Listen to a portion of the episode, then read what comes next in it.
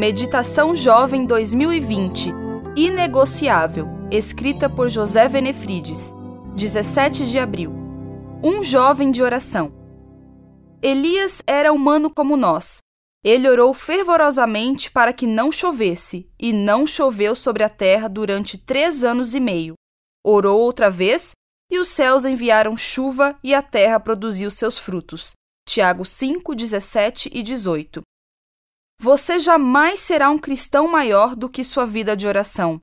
Deus quer levantar uma geração de oração em nossos dias.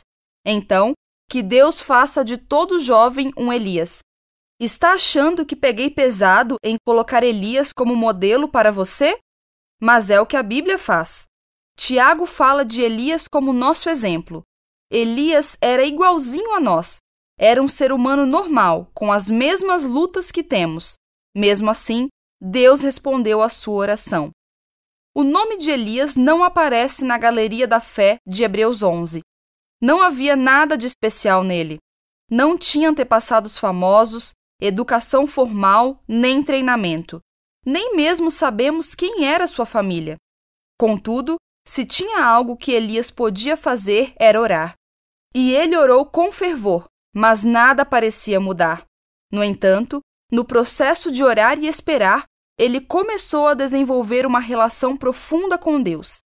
Em Tiago 5, 13 a 16, está escrito que a oração do crente tem muito poder. Quem acredita que Deus pode fazer qualquer coisa está cheio de fé. Para pessoas assim, não há impossíveis. De acordo com Ellen White, aspas, a oração e a fé farão o que nenhum poder na terra conseguirá realizar. Fecha aspas. Por isso, eu creio que no momento em que uma geração renovar seu relacionamento com Deus por meio da oração e da leitura da Bíblia, aparecerão grandes e benditos resultados.